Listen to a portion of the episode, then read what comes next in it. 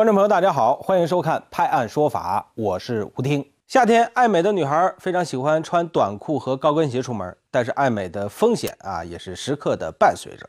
这不，一位女司机就因为图一时的凉快，脱下了高跟鞋，光脚开车，结果摊上事儿了。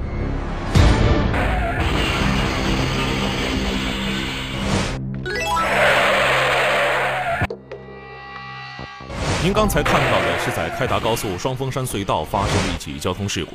视频中，一辆白色小车在超车时撞上了检修道，顿时浓烟四起，火星四溅，连续翻滚几圈之后，仰面倒在了路口中间。我们当班人员接到报警称，呃，有一位女驾驶员啊，开了辆小车在隧道里面。呃，发生了扬帆。几分钟后，一男一女从滚滚浓烟的车里爬了出来，躲到了检修带上，连忙拨打了报警电话。在接到报警后，执法人员随即赶到事故现场，没有发生碰撞，直接我们执法人员到现场过后，立即对驾驶人员进行询问、啊查看，未发现有酒驾行为，啊当事人呢也未有明显的受伤。车辆由于受到撞击和摩擦，车头损毁严重，前挡风玻璃磨出一个大洞。那么，导致这辆车发生事故的原因是什么呢？那个是你穿的鞋子吗？他没穿，开始他腿多，他穿的光鞋。是我刚刚出来的时候是。当时是啷个回事儿？刹了一下车，啊，开那么快干啥子哦？那个隧道头要开好快。是因为这位女驾驶员。当时车速较快，嗯，未穿鞋，赤着脚开车，啊，在踩刹车的时候啊，打滑。为图一时凉爽，光脚开车，这样的做法实在太危险。所幸车上的两人只是受了轻微的擦伤，身体并无大碍。免受伤噻？哎，免受伤。根据《中华人民共和国道路交通安全法》，对其不安全文明驾驶，处罚两百元。我们也再次提醒广大驾驶员朋友：光脚接打电话，女性驾驶员穿高跟鞋开车，都极易引发交通事故。所以，请大家遵守交通规则，安全出行。接下来，咱们来看下一个案例。大热天的，又是大中午的，不在室内纳凉避暑，在街上来来回回的溜达啊，暗中观察临街的店铺。这么一说呀，这一定不是什么好人。果然，他所做的一切都被监控拍了下来。监控视频中，我们看到这个头戴墨镜的男子在一家临街商铺门前来回的转悠着，在大门前溜达了两圈之后，便打着电话走进了这一间商铺。而没过多久，这名男子便提着一个女士挎包走了出来。那这个挎包是谁的呢？装的究竟又是些什么东西呢？包包里面装的钱包，嗯，还有一些证件、身份证啦，那些都在包包里面呢。还有一个戒指。看明白了。男子是进了商铺偷东西，按理说偷了东西应该逃之夭夭呀。可是令人奇怪的事情出现了，同样是这个监控，在不久之后，我们看到这名男子又拎着一个黑色的塑料口袋走了回来，再一次走进了之前的那家门市中，但出来时手里的黑色口袋却不见了踪影，这不禁让人疑惑。随后，这店员发现，明明被男子拎走的挎包竟然并没有丢失，还在店铺之中，但是这挎包中少了几样东西。真正的丢失的哈，都是有啊现钱，好还有一另外一个男士的一个小皮夹钳子。男子去而复返的举动也让店员百思不得其解，但在损失了财物后，店员还是向公安机关报了案。民警随即提取了刚才我们看到的那一段监控。通过走访排查，民警发现这名男子之前曾在多家门市实施过盗窃。令人疑惑的是，犯罪嫌疑人已经带走了挎包，为什么还要大费周章地将盗窃的挎包再还回去呢？难道他不知道这一去一回，大大增加了被人发现的风险吗？难道真的是因为良心发现吗？说他们有良心了，他们也算有良心；说他没良心了，他们也没得良心。随后，民警通过工作调查，发现这名犯罪嫌疑人逃窜到了万盛，于是立即出动将其抓获。这被盗挎包失而复得的原因也随之解开。一方面，他认为呃包包里边的证件太多，会给他带来一定的麻烦；第二，他认为将包包里边的证件还回去之后，他认为呃失主不会去报案，然后他存在这种侥幸心理。原来小偷是因为怕给自己带来更大的麻烦，才冒险还包，上演了失而复得的戏码。经民警调查后，发现此人为前科人员，曾多次实施盗窃，之前还伙同他人上演一人望风、一人作案的把戏，而每一次都被我们的监控所记录了下来。犯罪嫌疑人同样是在店铺前来回溜达，等到时机成熟，便立即实施盗窃。目前，这两名嫌疑人也因盗窃罪被公安机关刑事拘留，案件还在进一步侦办中。正所谓天网恢恢，疏而不漏，要想人不知，除非己莫为。话说，这种屡次作案、屡教不改的，还得进去好好的反省。接下来我要给您讲的是关于租车中存在的风险问题。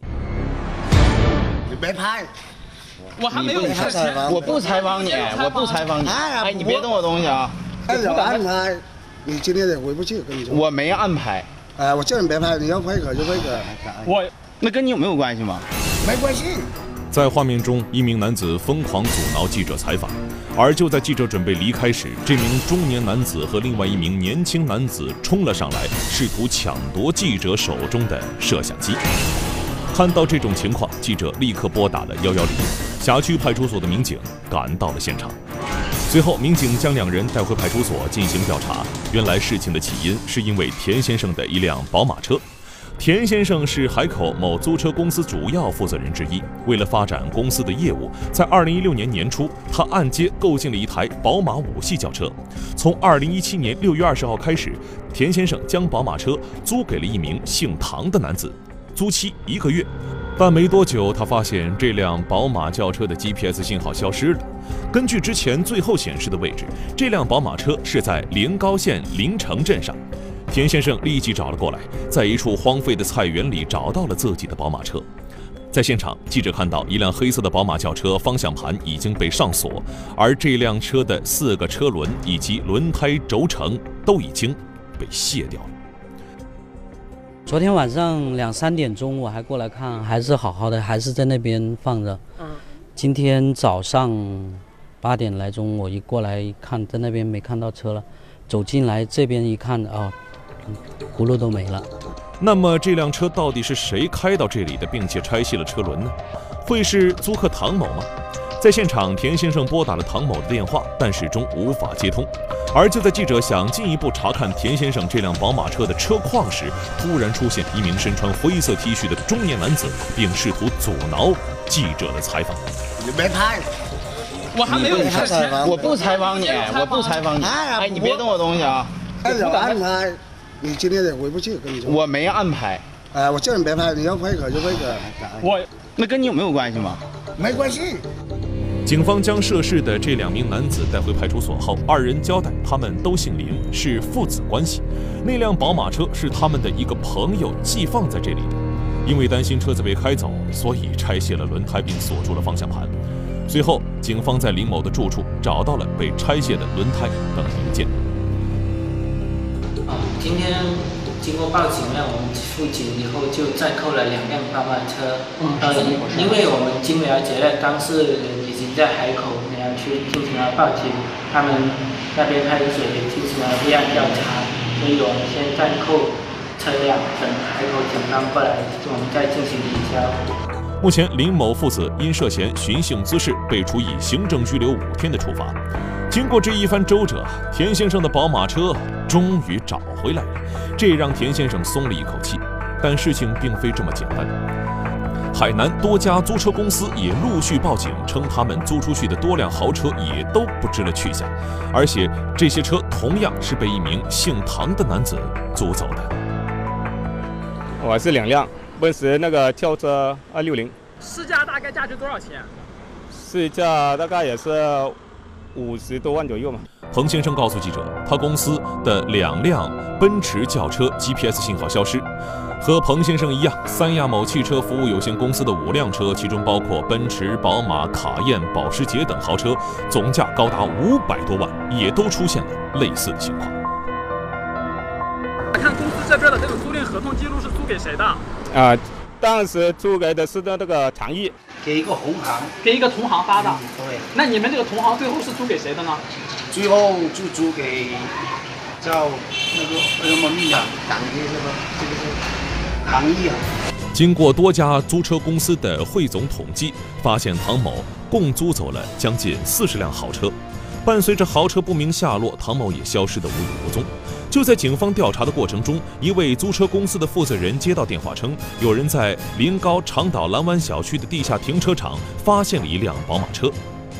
就在租车公司工作人员准备将宝马车开走时，发现该车的使用者王某回来了。当王某得知这辆车是租车公司的车后，他表示自己被唐某给骗了。就是唐基那个人，他就是这个公司资金整车，然后就是拿一部车来抵押十万块钱呢。就他给你这部车，从你这儿拿十万块钱。那当时的时候，他给了你这部车以后，你有没有检查这个车的这个证照啊？这个所有权这些有没有去检查核实过？现在那个单吗？还有没有？当时没有时间给那个单，我直接开这个车主来来了。王先生称自己是经朋友介绍认识唐某，听朋友说唐某在海口开物业公司，再加上唐某也是临高本地人，几次接触之后，二人就熟络了起来。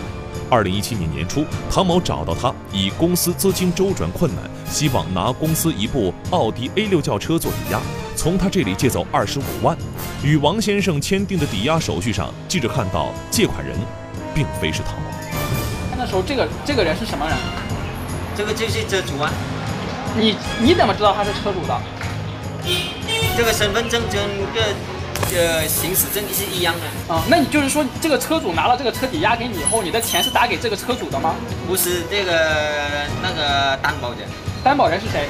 是唐基那个人。此后，唐某又陆续担保了五辆轿车抵押给了王先生，其中包括两辆奥迪 A 六、一辆宝马、一辆汉兰达以及一辆路虎，一共从王先生这里借走了一百多万。在发现车并非是唐某公司所有后，王先生也联系了唐某，但是一直却联系不到。在警方随后的调查核实中，几家车行共找回九辆车，更多的车仍然没有消息。按照正常的租车流程，单是这些车的押金就不是个小数目。那么，这个唐某究竟是怎么从这些车行租来这么多辆车呢？记者在查看唐某与这些车行签订的租车合同时，却发现，在这些租车合同上，尤其是风险押金这一项是空白的。也就是说，唐某租车时没有缴纳任何押金。交了多少钱的押金？没交押金。他以前他以前都租过很多次车了，也经常租，就没收他押金。不用交押金，一般都是属于朋友之类的。朋友之类的。对对对，因为长期有合作的话，朋友之类的，毕毕竟产生了一些信任之之后，才会出现这样的问题。而截止到记者发稿前，彭先生的这两辆奔驰轿车依然没有任何消息，警方仍在对车辆和唐某进行进一步追查中。正是由于租车行业中的这些漏洞，给唐某这样的人可乘之机。呃，本来呢想赚钱，可是最后赔了夫人又折兵。这起案件也给很多租车的公司敲响了一记警钟：不要因为是熟人就可以掉以轻心，否则损失惨重啊！接下来咱们来看下一个案例。这个银行的 ATM 机啊，大伙都常用，卡一塞，密码一按，存取钱非常方便。不过大家伙都知道。这里边啊，它只能存储这个纸币啊。话说，下面要出场的这个女士却干出了让人目瞪口呆的举动。她把什么放进去了呢？一大瓶的可口可乐。来，银行系统的监控画面拍摄下了这令人匪夷所思的一幕。只见一名妇女提着一大瓶可乐来到了沙坪坝某银行的自助柜员机前，她一边接打着电话，一边操作着 ATM 机。可就在输入密码过后，妇女拿起可乐，一股脑全部倒入了 ATM 机的放钞口。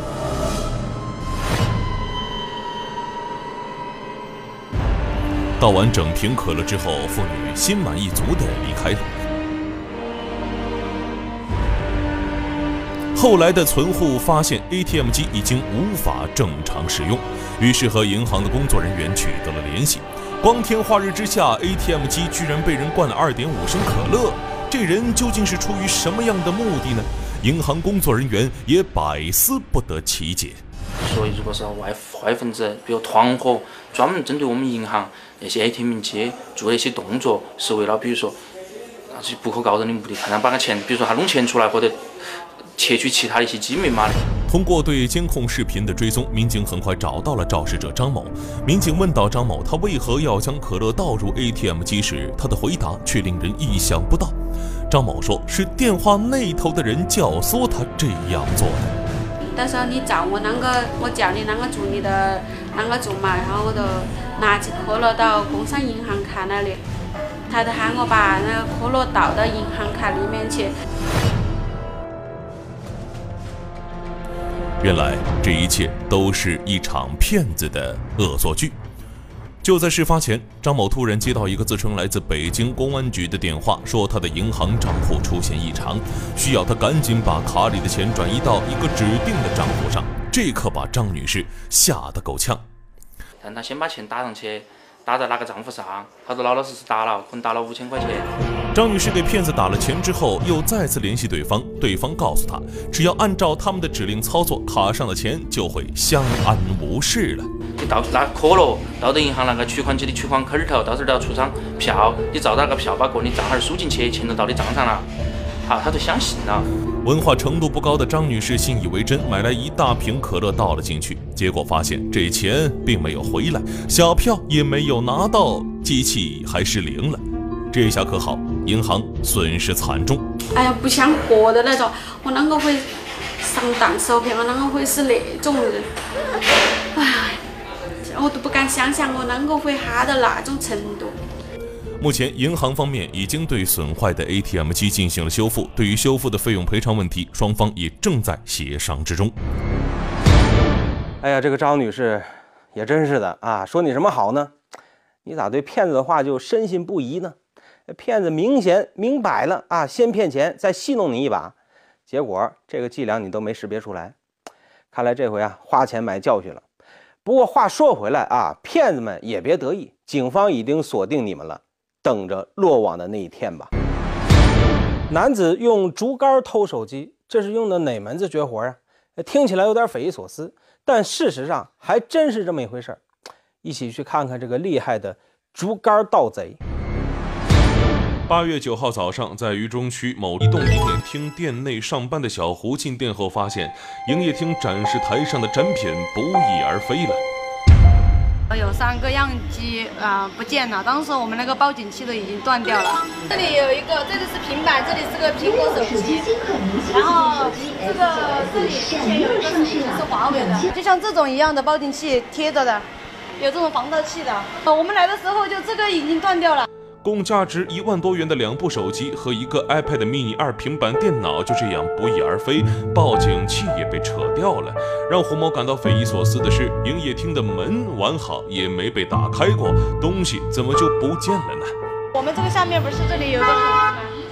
他肯定往下面用什么东西掏出去的哈，具体我们也不清楚。朝天门派出所民警接到小胡报警后，迅速展开侦查工作。通过查看明星天网监控，民警发现嫌疑人自认为神不知鬼不觉的盗窃手法已经被全部记录了下来。嫌疑人已经出现了，有两个嫌疑人。哎，他们开开始现在走向这个这个这个作案现场。啊，前一个人就假装离开了。他正准备下手的时候呢？他发现呢，这个地方呢有一辆车过来了，哎，他发现车来了，他现在马上也离开了。好，现在又开始返回来了，又开始返回来了，哎，四下张望，手里拿了一个杆子，哎，在门缝里面准备开始拔手机了。监控显示，当天凌晨五点左右，两名男子经过这家移动营业厅，其中一名男子拿着一个竹竿类的器械，从营业厅的玻璃门之间的缝隙勾出了里面的手机和平板电脑，得手后快速逃离。我弄了，这里有这种缝隙，这么小他都可以弄开呀？那我就不知道这个小的有多大。是手的，外面看了，外面监控是，两个两个人都是个地方的。因为我们安的是防盗器。他人进来，我们就会整个都会响，就会报警的那种。但是他人没进来，我们的防盗器响不了。随后，民警通过调取周边监控，结合实地走访和跟踪调查，发现就在两天前，这两名男子还做了一案件。左右凌晨四点钟左右，呃，这两个人呢在路过的时候，发现有个醉酒的男子，啊，在那儿睡觉，所以呢他就顺手牵羊，把这个顺醉酒男子的手机就拿走了。经过视频对比，我们所以最后我们断定了这两两个案子呢都是同两个人。经过二十个小时的侦查工作，民警最终锁定作案嫌疑人郭某和杨某。很快，民警在解放西路楚奇门公交车站附近将两名嫌疑人抓获。经查，犯罪嫌疑人郭某和杨某对盗窃中国移动营业厅内的财物和醉酒男子手机的犯罪事实供认。两名嫌疑人交代，他们俩经常凌晨在解放碑附近四处游荡，只要看到有盗窃财物的机会，他们就上前作案。目前，两名嫌疑人已经被警方依法刑事拘留，案件还在进一步办理之中。其实这个竹竿盗贼也没什么厉害的本事啊，只要大伙儿平时呢多加以防范，盗贼啊自然也就没什么可乘之机了。接下来咱们来看下一条内容。开学之日。重庆两江新区金山小学学生和家长们迎来了一堂别开生面的安全课。就是我觉得这个手不用再洗了，因为摸了枪，那个真枪。嗯，还有呢？呃，就是觉得收获挺大的。活动中最后一组出场的特警却得到了孩子特别的青睐。特警先是来一套站住擒拿格斗武术动作。接着再表演了手枪战术，最后让孩子们体验拿真枪，孩子们都兴奋了。看到这个点没有？看到这个没有？从那个眼看来，哎，三点一线，看过去，看到没有？现场警察叔叔通过播放视频，以按说法、现场演示、问答等多种方式方法与孩子互动，让孩子们积极参与其中。交巡警的手势操、识别交通警示牌、遇到陌生人喊您上车该怎么办等等，不仅孩子，家长们也收获不少东西。然后今天来了现场之后，发现这个是真的是别开生面的一场。我觉得从交通安全，从那个孩子们自己的就是防拐意识，还包括我们也看到了很多很多，就是我们从平平时是看不到的这个呃，像特警啊，就刚才完全是像看了一次《战狼》的宣传片，我们现在都很激动。据悉，本次活动由重庆市公安局特别举办，活动还特别邀请了警方监督员、网络大 V、社会爱心人士的参加，并与金山小学学生。家长、老师一道，共同上了一堂生动的安全课。